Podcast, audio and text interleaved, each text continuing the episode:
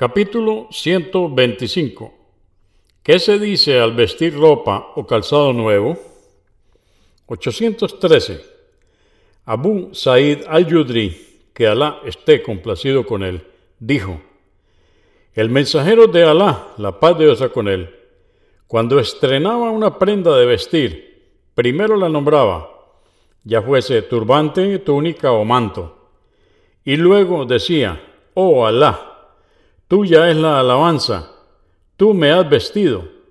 Concédeme lo bueno de esta prenda y lo bueno para lo que fue confeccionada, y me refugio en ti de su mal y del mal para la que fue confeccionada. Abu Daud 4020, At-Tirmidhi 1767.